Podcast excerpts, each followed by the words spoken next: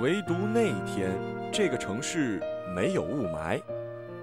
凌晨四点，你站在他家楼下那堵整洁的石灰墙前面，愣了许久。留下吧。他嘟着嘴，摇摇头，执意要走。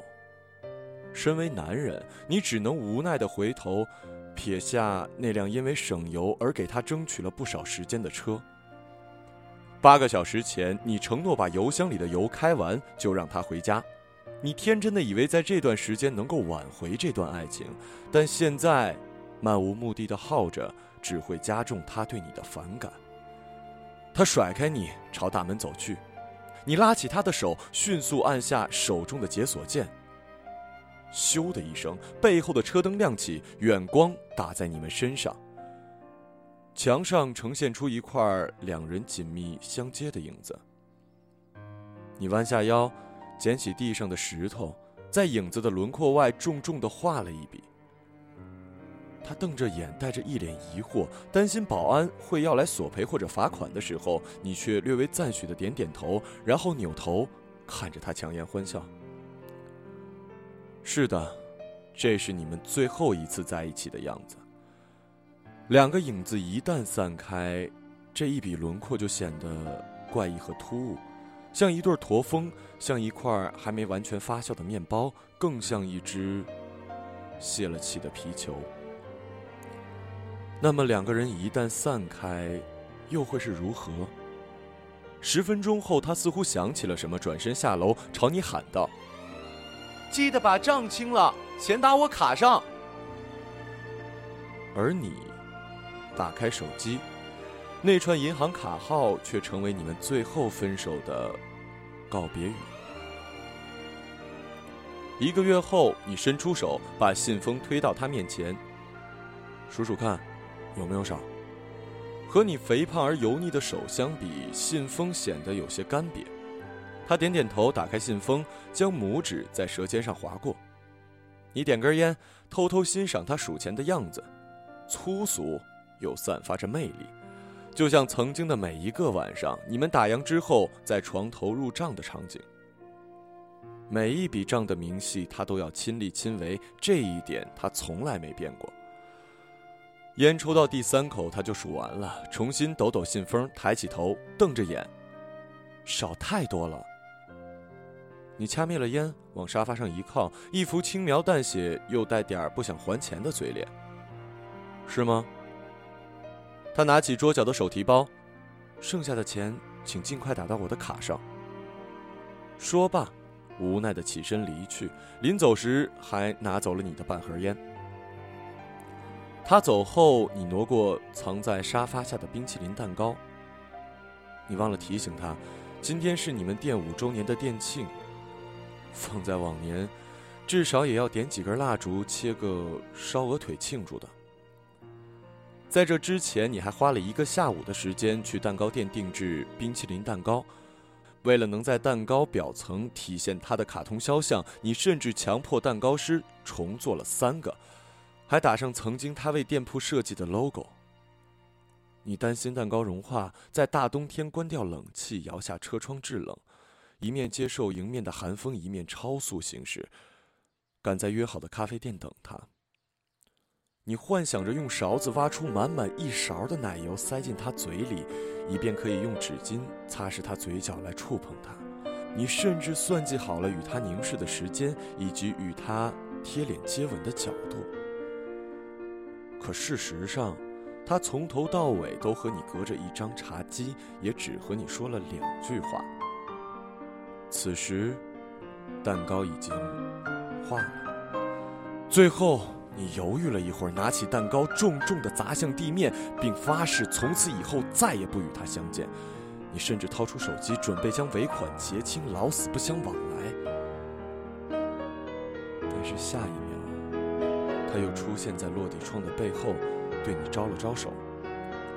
你转过身，弯腰收拾着愤怒和狼狈，屁颠儿屁颠儿地冲出咖啡厅。你睁大了眼睛，期待他下一步的行动。他却只是衔着烟，把手伸进你的口袋，对你说：“借火用一下。”他永远一副很忙的样子，来去匆匆，你找不到任何理由见他一面，请他吃饭，带他看电影，除了他催你还债、谈钱、伤感情，但你和他的感情唯一延续的方式却只能谈钱。两个月后，你按住台球桌那个厚实的信封，为他递上一根台球杆，伸出两根胖乎乎的手指，一局，两千。他的嘴角冷冷一笑，用四种角度藐视着你。在台球桌上，你仿佛从来不是他的对手。这是你们常光顾的台球室，重大节日来临之前，你们都要来一次三局两胜。谁输了，第二天就在店铺门口扮演吉祥物。如果不是每次你趁他不备把他的几个花色球藏起来，如果不是每次你不留痕迹地为他的死球解围，如果不是在他认为几乎输的时候你磨蹭着故意不让黑球进袋儿，或许你还有些胜算。爱情，不就是明明可以？杆青苔，却只能在他面前不断让母球进袋儿。你试过这样安慰自己？几局下来和往常一样，你心甘情愿地败了。随着黑球落袋，他收走了信封，又说出了那句经典台词：“剩下的钱，请你尽快打到我卡上。”等等，你拦住了他，把脸贴在他耳边。要不，我们赌把大的？他瞥向你瘦弱的钱包，有些怀疑。赌什么？我赢了，你亲我一口；你赢了，我把白球吞了。敢吗？没什么不敢的。他抽过杆子，嘴角又是冷冷一笑。你卷起袖子，一副胜券在握的样子，请示他，Lady First。你左右开弓，用风骚的走位，猥琐的停球，各种酷炫的拉杆缩杆，以期待他对你的球技刮目相看。可是最后全被他见招拆招，一一化解。你又输了，大汗淋漓中张开大口，心里估摸着要不要把母球砸碎了再吞。他却已经收走了球，买单离去，作为他留给你最后的尊严。这一次，你还是没有挽回他。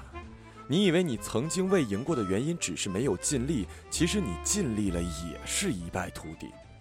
在感情的世界里，亦然。六个月后，你冲下飞机，在他出现的地点等他。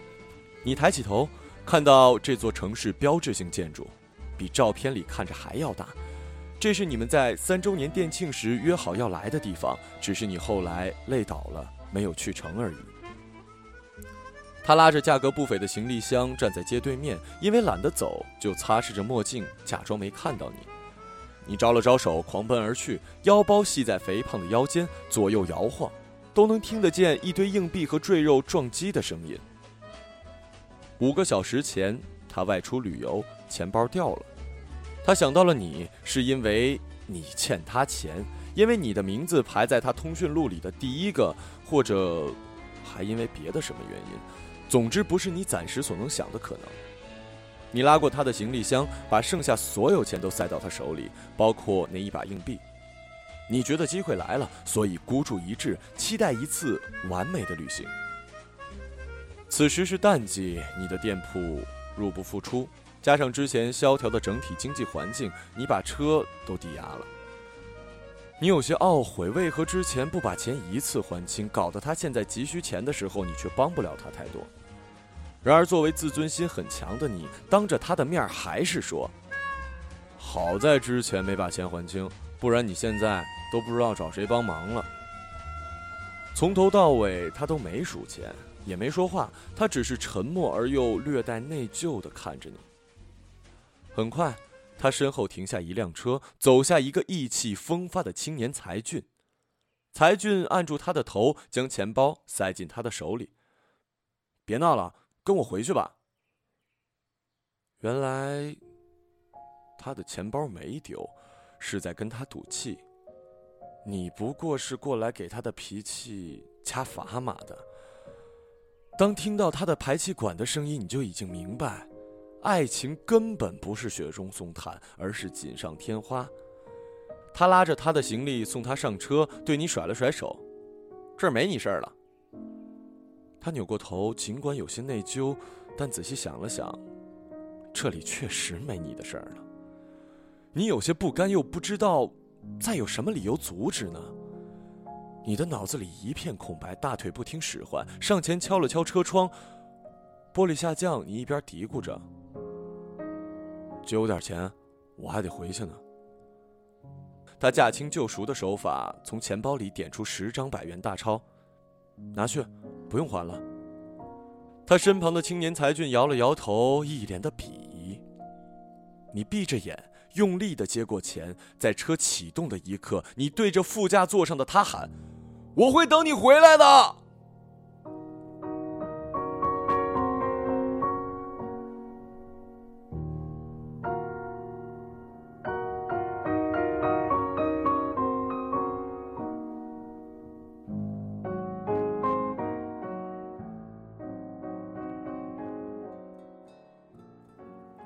年末。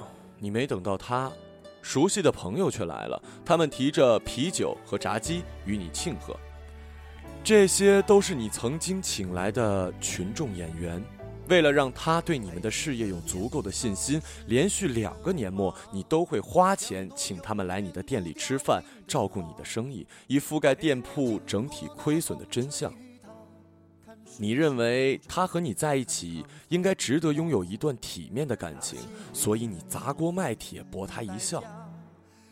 然而你不懂，任何一段体面的感情都和体面的修饰无关，因为掺杂了太多的情感因素。这笔假账他并不知道，所以分手之后的分账也要把这些人带来的营业额计算在内。朋友问。你为什么不坦白告诉他你自己在弄虚作假，让自己活得那么累啊？你露出了少年派无奈的口吻。你会愿意相信这样的故事吗？更何况，你亏欠的东西不仅仅是钱，更多的是你在精神上的一种愧疚。你玩游戏觉得卡，不让他在房间看 iPad，你不想被他发现在房间里抽烟，偷偷把自己锁在房间内假装睡觉。尽管后来他也喜欢上了抽烟，你仗着自己胃口大，偷吃了冰淇淋夜宵，却让他饿着肚子睡觉。你担心他在飞机大战中赶超你，甚至不肯为他越狱手机装外挂。